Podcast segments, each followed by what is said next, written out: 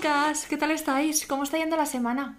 Bienvenidas una semana más a Totalmente Clara. Yo soy Clara Bertí y es un placer estar con vosotras aquí hoy.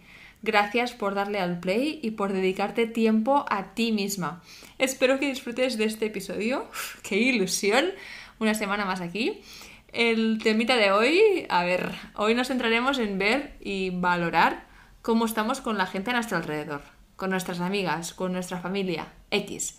Básicamente con la gente que queremos, la que nos importa.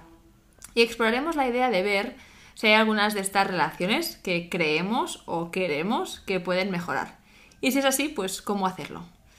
La info y todo el cerebro detrás de lo que os cuento hoy es de David Bradford y Carol Robin, un hombre y una mujer. Os dejo sus nombres escritos en la descripción. Son dos profesores de la Universidad de Stanford en Estados Unidos donde hace 50 años David empezó un curso extracurricular para los estudiantes de la MBA que se llama Interpersonal Dynamics. Actualmente el curso sigue existiendo y se llama igual, si queréis investigarlo, y hoy en día es el curso más popular y famoso en esa universidad. Los estudiantes salen diciendo que es el curso que más les ha impactado y con los años el que más han puesto en práctica. Aparte del curso universitario en sí, los autores también han, hecho cursos y workshops con CEOs y empresas por todas partes del mundo. Y con toda esta información y experiencias que han ido recopilando, ahora en 2021 han sacado un libro que detalla pues todo, todo esto. El libro es brutal, se llama Connect y os dejo el link en la descripción, como siempre. Y os lo cuento todo hoy. y el tema principal y el hilo conductor durante todo el libro se basa en esto, en la importancia de tener relaciones que ellos le llaman excepcionales en nuestra vida. No solo a nivel romántico, sino con la gente que queremos a nuestro alrededor, lo que decíamos, ya sea familia, trabajo, amigos, lo que sea. Y cómo podemos construirlas, nosotras, a través de cómo nos comportamos, cómo hablamos, cómo nos expresamos. Así que empezamos. Primero de todo, ¿qué son estas relaciones excepcionales? Estas relaciones son un tipo de relación donde nos sentimos nosotras al 100% sentimos que nos ven, que nos entienden y nos aprecian tal y como somos. No somos una versión editada o suprimiendo algunas partes más o menos glamurosas de nosotras.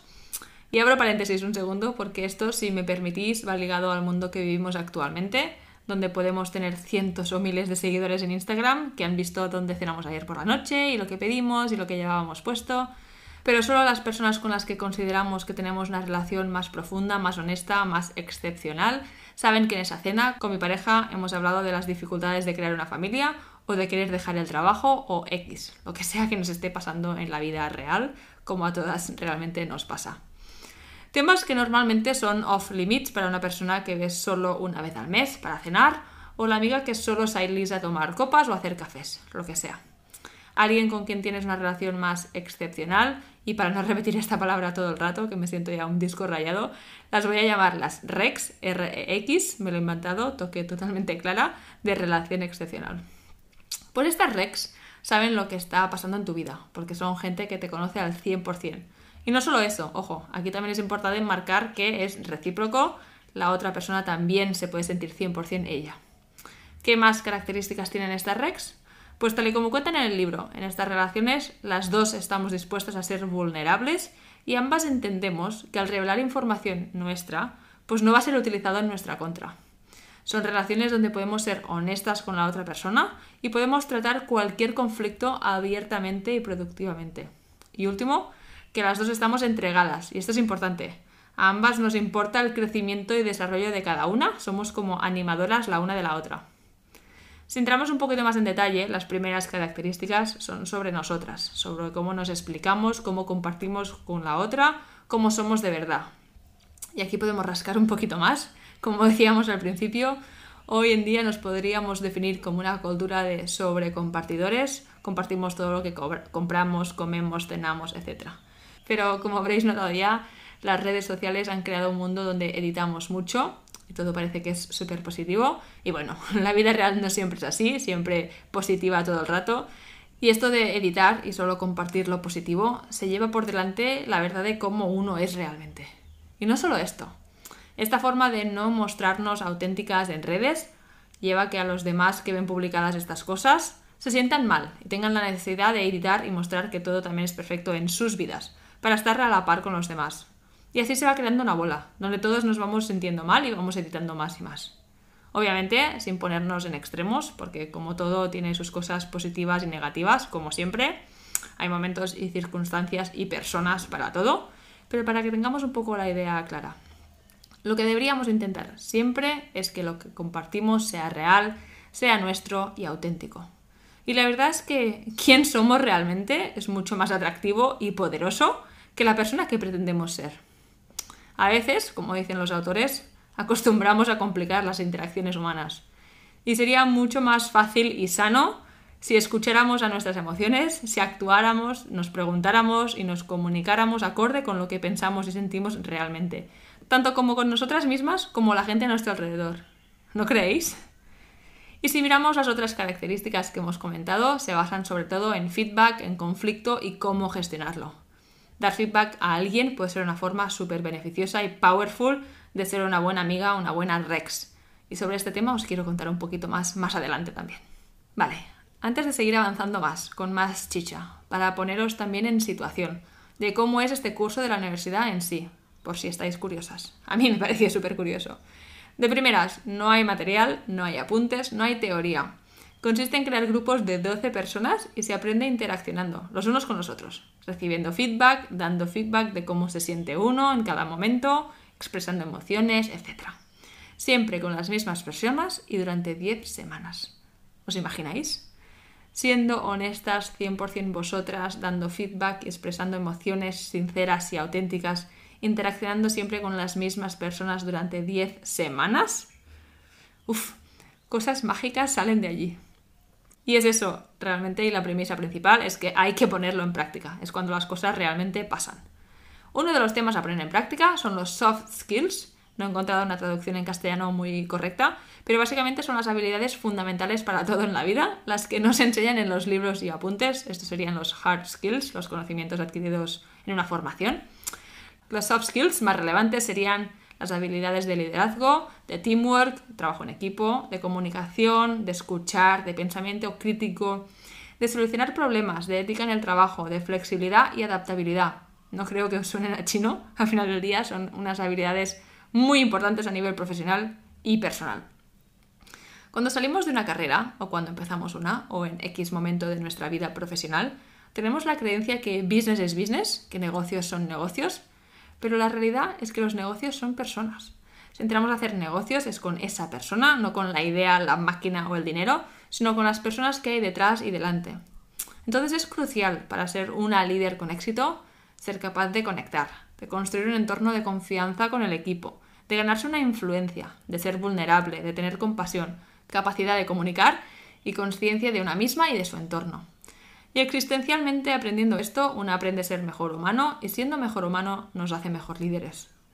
Y va más allá, porque no solo es en el ámbito del trabajo o de conseguir éxito en el trabajo, ya que aprender estas cualidades nos hace mejor parejas, mejor madres o padres, hijos, hijas, amigas, X.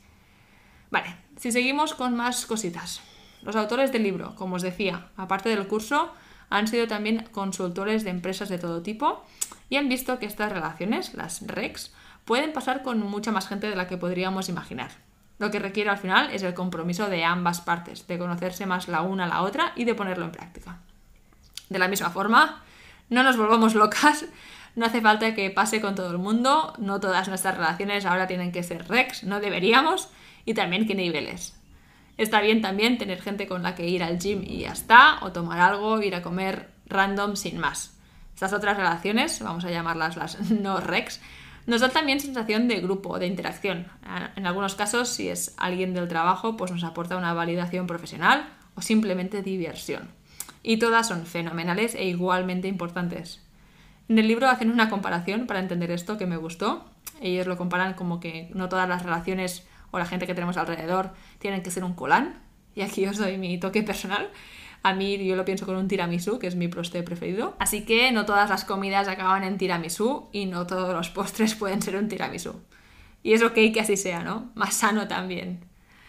Pues eso, no quita pero que de algunas que tengas ahora, que son así más normales, vamos a llamarlas, pues sí que te gustaría que fueran un poco más fuertes, más profundas, más honestas. A lo mejor ya en este ratito que hemos estado hablando ya has pensado en alguien. Pues manos a la obra, porque como todo en la vida, tener relaciones más profundas con la gente que queremos requiere esfuerzo y hay que cuidarlas, como si la relación en sí fuera un ser vivo. Necesitan atención, cariño y pueden cambiar constantemente. Entonces, ahora, ¿cómo no? ¿Cómo se empieza? Pues todas las relaciones de base son diferentes, pero hay un patrón o modelo similar. Es decir, empiezan con un interés en común, sea deporte, música, un viaje, hobby, etc. Siempre hay que pasar por esos pasos iniciales y la idea es empezar a comunicar más abiertamente, de forma más personal. Y seguir así, abriéndonos más poquito a poquito y creando esa confianza, donde ambas partes os sentís cómodas y vais poquito a poquito tomando riesgo de revelar o de hablar de más y más temas personales, cada, cada vez más vulnerables. Y así vais avanzando. Y aquí es importante considerar que siempre habrá que mantener una comunicación de lo que las dos queréis, para que esta honestidad siga creciendo y una relación sana se vaya construyendo y evitando desequilibrios. Porque en una REX las dos deberíais tener el mismo nivel de satisfacción de la relación, la una con la otra. No tiene que ser siempre balanceado, habrá momentos de todo, pero sí a la larga tienes que sentirte que está balanceada. Llegado a este punto de la relación, como decíamos, tienes un gran sistema de apoyo donde te sientes libre de hablar, de dar y recibir feedback, de crecer como resultado. Tienes una animadora y también es mucho más fácil pedir ayuda y más fácil también decir que no.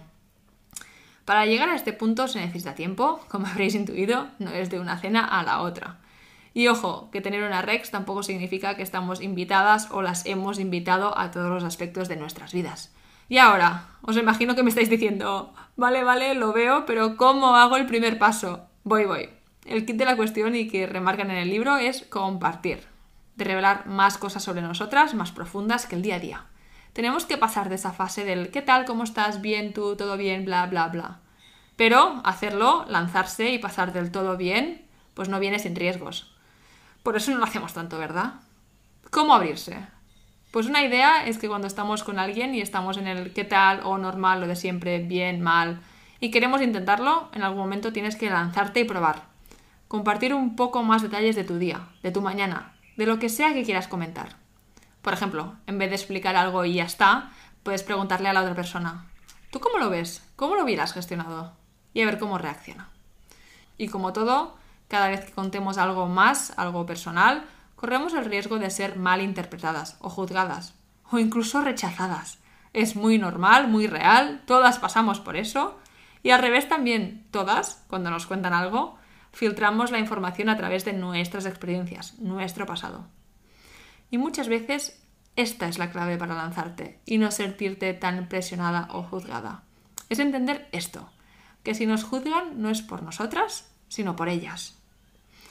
Y abro paréntesis porque si esta frase os ha gustado tanto como a mí, deciros que esto va más allá, es mucho más profundo y tengo otros episodios donde hablaremos mucho más sobre esto a toque más filosófico.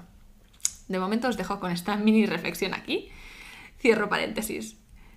Seguimos, porque hay más. No solo a ver si nos juzgan, porque nos puede dar más o menos igual, sino que a veces una de las grandes preocupaciones al revelar más información nuestra es que se nos vea como débiles, como que no conseguimos tenerlo todo ok, todo controlado, o lo que sea que pensemos en ese momento cada una.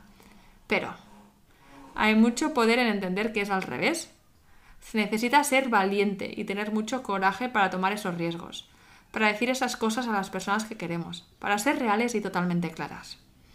Y las que tenéis o tengáis un equipo, una empresa o lo que sea, aplicarlo también en el ámbito profesional. Os invito a ser más reales. Compartir información, ser más personales, ayuda a líderes a parecer más humanos. Y el líder que quiere ser más humano pone un ejemplo al resto del equipo, a ser más vulnerable y ser más humano también. Esto abre las puertas a más creatividad, a no tener presión de cometer errores. Y si creamos espacios donde no permitimos que la gente exprese sus emociones, a la larga será más difícil mantener a la gente motivada. Ejemplo tras ejemplo, y el libro y las experiencias de los autores del libro, con todas sus charlas, demuestran que compartir nuestras vidas nos hace parecer más fuertes y más, no menos, creíbles. Y si aún no estáis convencidas y no apetece empezar a compartir un poquito más con esas personas que has pensado, y os entiendo porque estoy con vosotras, es chungui, os digo otra cosa que a mí también me marcó bastante y es entender que si decimos todo bien, todo bien siempre, como respuesta automática a todo, tampoco es que sea sin riesgo. En ausencia de información, la gente se va a inventar cosas. Todo el mundo saca conclusiones al hablar con alguien, así. Y si no compartimos cosas, pues invitamos a las demás a rellenar los huecos de información que no tienen. Y lo mismo al revés, si nosotras no preguntamos a las demás, también creamos historias que seguramente no serán verdad. Y es vital el mantenerse curiosas y lanzarnos a preguntar cuando nos interesa. Si no preguntamos, si no somos curiosas y asumimos directamente, crearemos historias. Y de la historia después es súper fácil saltar a la atribución. De no haber hablado o preguntado a alguien algo pequeñito como ¿por qué solo hablan de ellos mismos cuando quedamos? Se convierte en no me respeta. Y salta es que es insegura. Y de aquí es fácil saltar a la etiqueta directamente. Es que es egoísta, solo, solo habla de ella. Debemos parar y preguntar. O pensar también, es importante ser consciente de nosotras mismas. Así que, ¿qué podemos hacer para intentar no ir a esos pensamientos tan automáticos? Un buen punto de partida es darnos cuenta de nuestros pensamientos. ¿Por qué los tenemos? ¿Qué pretendemos o qué buscamos con ellas? Algo como, ¿por qué me molesta? ¿Estoy esperando que me pregunte de mi vida o, qué pasa? Otra cosa puede ser girar los pensamientos negativos a positivos. Algo como, pues habla tanto de sí misma porque quiere construir una relación con nosotras. Y es la forma que tiene de hacerlo, para fomentar una relación donde ambas nos sentimos libres de hablar y de expresarnos. Obviamente la tercera alternativa es preguntar directamente, pero manteniéndote curiosa. Un ejemplo es decir, me estoy dando cuenta que normalmente hablas de ti y me molesta y a veces pienso el por qué y no entiendo muy bien. Quería saber cuál es tu intención al hacerlo. Así da rienda uno a lo que te pasa por la cabeza y después a dar la posibilidad de saber la historia real. Hay una frase en el libro que dice, tus suposiciones son tus ventanas al mundo. Límpialas de vez en cuando o la luz no entrará. ¿Qué os parece? Pero paciencia, la idea, como decíamos, no es compartirlo todo ni el primer día, ni de golpe, ni con todos. Es entender que hay margen de mejora en algunas relaciones actuales que tienes y que si quieres puedes lanzarte a un proceso al que tendremos que exponernos, pero siempre sintiéndonos cómodas y hasta donde llegue. Así que, si estás curiosa, os cuento un poquito más. Cositas a considerar si decidimos empezar este proceso. La primera, es muy importante mirarse a una misma, de igual forma que mirar al otro. Si solo nos miramos a nosotras, pues no vamos a poder entender a la otra persona. Y si solo miramos al otro, nos perderemos en lo que realmente queremos nosotras. Escuchando los dos lados es la mejor forma de entrar en la dinámica. Es incluso como un poco de mindfulness, porque para poder escuchar bien a la otra persona, tienes que entenderte bien a ti también. Y es la más difícil, pero la más importante también. Conocerte a ti es la mejor forma de crecer. Otra cosa es que hay que ser consciente también del entorno, de ver la situación, cuándo y cómo decimos las cosas. Explicar más o menos dependiendo si es necesario un momento más privado o no, lo que sea. Y de igual forma, es importante también entender la sensibilidad de cada persona en cada tema, saber a quién decirle qué. No es lo mismo contarle a tu abuela en el pueblo que has empezado a ir al psicólogo ya que a lo mejor el estereotipo que tiene o la base es diferente, que contárselo a tu amiga que también está yendo. La última cosita importante, solo compartir y hablar de situaciones nos lleva a un punto, lo que es realmente importante es compartir las emociones, es lo que tiene más impacto en que una relación avance. Las emociones al final le dan sentido y color a los hechos que estamos compartiendo, es cuando indican la intensidad. Por ejemplo, explicar algo y después decir, me siento más tranquila de nuestra conversación. Pensaba que era la única que me sentía así. Gracias. También una forma de empezar o acabar una conversación es decir, estaba nerviosa antes de decírtelo, me daba miedo lo que pensarías. Comunicar, hablar, ser honestas, es exponerse a ser vulnerable. Es el precio a pagar si queremos tener relaciones más honestas y más profundas.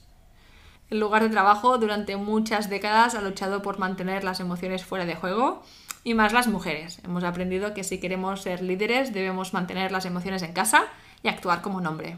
Y es obvio que podemos hacerlo. Pero las cosas están cambiando y hay mucho más poder, más liderazgo, comunidad, motivación y lealtad en parar y hablar de lo humanos que somos. Es una parte muy importante de nosotras y de todos que debemos poner sobre la mesa también. Si todo esto os parece interesante, estos diálogos o formas de mejorar la comunicación que tenemos día a día, bueno, a mí me pareció súper interesante. La verdad, yo he aprendido muchísimo a hablar y expresarme mejor al escuchar y leer todo esto. Y es por eso, y os adelanto ya, el episodio de la semana que viene no os lo dejo en plan sorpresa, sino que os cuento que será sobre este libro también. Pero iremos más allá. En concreto nos centraremos en cómo dar y recibir feedback y de cómo dar consejos. Me parecen herramientas súper powerful que quiero compartiros. Así que aquí acabamos hoy. Espero que os haya gustado este episodio y el tema. Os deseo suerte si os lanzáis a perseguir alguna Rex o alguna relación un poco más profunda, más honesta, y empezar a poner en práctica estas ideas, poquito a poquito. Estoy con vosotras. Como siempre, me encantaría interaccionar con vosotras, las que estéis aquí y os apetezca. Me encantaría conectar con las que os interesan estos temas, encontrar y poder hablar o debatir sobre las historias detrás de ellos. Tenéis el email en la descripción, os lo dejo aquí también, nosotras arroba totalmenteclara.com. Estaré encantada de leeros, de verdad. Y ahora sí, nos volvemos a ver el próximo miércoles con uno más. Gracias de nuevo por estar las que estáis. Que tengáis una feliz semana.